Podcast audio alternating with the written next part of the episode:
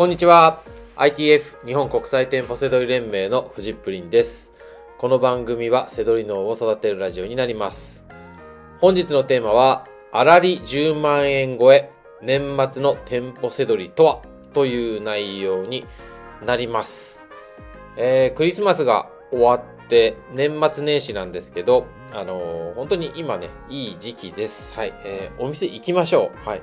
えーこの時期はね、あのよく言われるのが、電脳セドラーももう家にいないで店舗行きましょうって言うんですけど、本当にね、店舗行けばいいです。はい。で、えーお店の中がね、動くんですよ。この季節は。あの、イメージとしては、年末はお店の在庫も大掃除すると思ってください。こう、ただ綺麗にするっていうだけじゃなくて、うん、在庫整理もすごくね、活発に行われます。うん、で、えーこれね、在庫整理いつするのかって言ったら、あの、営業中にするんですよ。だって年末年始もお店やってるじゃないですか。だから、あのーお店が閉まってる、あの、お客さんがいない間にやるとかそういうんじゃなくて、ね、お店営業中にやるんですよ。はい。で、何時にやるとかっていうのも決まってないですね。うん。大体手が空いた時。あのーお客さんが少ない時とかを見計らって、あ、今のうち値段変えちゃおうとか、この棚作っちゃおうとか、あの、このワゴン出そうとか、そうやってやるんですよね。うん。これはもう僕、あの、せどりずっとやってきて、あのーいろんな人、いつね、あの、いつ利益商品生まれるのかなっていうのを見てきてるんですけどね、時間関係ないんですよ。で、それが特に年末は活発なんで、うん、行った方がいいですね。で、ここ、もう、あの、クリスマス前後、今日終わってからとかもね、もう、えー、たまたまかもしんないですけど、あらり10万円超えなんていう、あの、ITF 生の報告が多いですね。はい。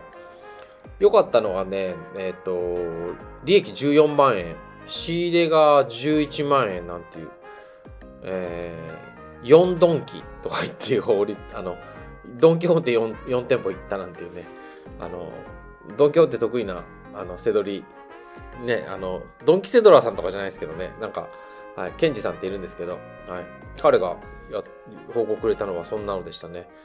はい、で、これね、あちょっと商品紹介したいと思うんですけどね、あのー YouTube とか出てるね、ドン・キホーテセドリとかのね、動画とかじゃね、うん、あのやっぱ見つかんないですよね。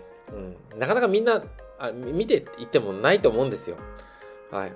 あのー商品の情報とかじゃなくて、やっぱこう、お店の中でどういうふうにその在庫処分したりするじゃないですか。それって、お店の方も、あの、この、この商品下げようっていうんじゃなくて、こう、お店のその時にあった邪魔なものとか、これは処分したいっていうものを、あの、値段下げるわけですよね。だから決まってないんですよ。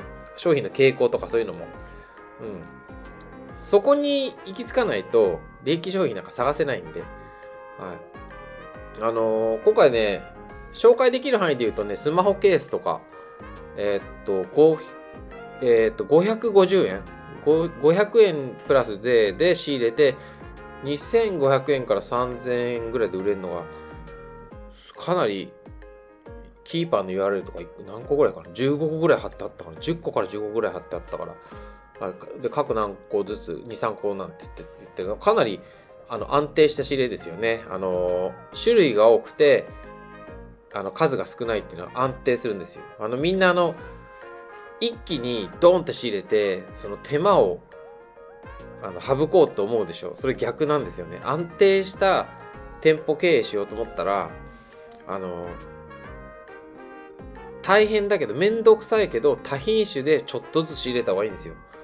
だって、なんかその1個仕入れ、1個失敗したり、値段下がったとか、なんか、アホみたいなライバル出てきたとかって言っても、1個下がったって関係ないじゃないですか。それ、1個で100、1種類で100個とか仕入れて、それポシャったらもう仕入れね、代金、めちゃくちゃ損しちゃいますけどね。なので、そうやって、スマホケースとかもだから、500円仕入れのものを多品種、2、3個のやつをもうすごくかなり大量に仕入れてましたね。あとね、ウォーマー、ウォーマー、何のウォーマーだっけななんか首、ネックウォーマーみたいなやつだった気がするんですけど、はい。それなんかはね、550円で仕入れて、6000円販売ってことで、だから、こう、みんなこう、処分で550円、500円で売ったんでしょうね。もう今、年内さばいちゃおうみたいな感じでね。はい。あの、伝えたいのがね、夏物とかが今冬でいらなくなって砂漠とかじゃないです。それはもう通常行われてることじゃないですか。こういうね、あの、年末とかはね、冬物とか、もう今まさに旬のものとかも全然処分になってますね。はい。あの、お店にとってはね、Amazon の売れ行きは関係ないんで、うん。むしろこう、通常の営業の方がね、あの、Amazon の値段に合わせてんだろうなとか、ネットの価格とか参考にしてんだろうなっていう値付けはね、多いですけど、はい、こういう処分とか年末とかっていうのもその関係なしにあの売ってくるんでそういうのはもうあのやっぱりこう足を運んだ人がねあのもあの手に入るんでね。あとは他の人とかだとえっ、ー、とホームセンターだったかな？なんかあのなんだっけな？なんかウォーマーだと思ったら温熱器みたいな商品。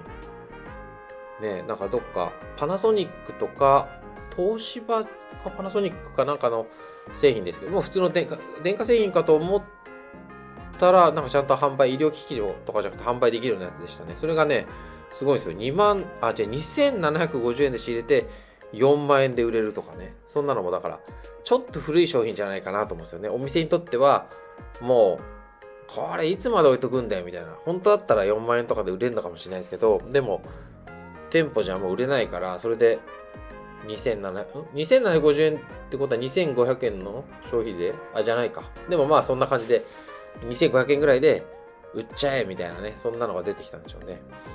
だからね、こう、商品情報じゃね、拾えないですよ。今日紹介してるようなものとか。はい。お店行ってちゃんとこう、あのー、処分品とかにこう、なんですかね、こう、違和感で探していくんですよ。お店が何が、何をあの、お店がいらいらない、早くなくなってほしい、誰か買ってってっていうのをね、ちゃんとこう、見つけると、あの、いい感じです。なので、ほんとどんどん行ってください。はい。あとはね、なんかあの、みんな共通してるのは、こう、やっぱりこう、あらり10万円超えとか嬉しいじゃないですか。短時間で1日でとかって言ったらさ、やっぱそういう時は自分にご褒美をするといいと思います。はい。えー、ケンジさんはなんか八海山を買った、自分に買ったらしいですね。日本酒好きな人はいいのかもしれないですけど。はい。えー、ということで、本日の内容は以上になります。はい、最後まで、えー、ご視聴していただきましてありがとうございました。失礼いたします。バイバーイ。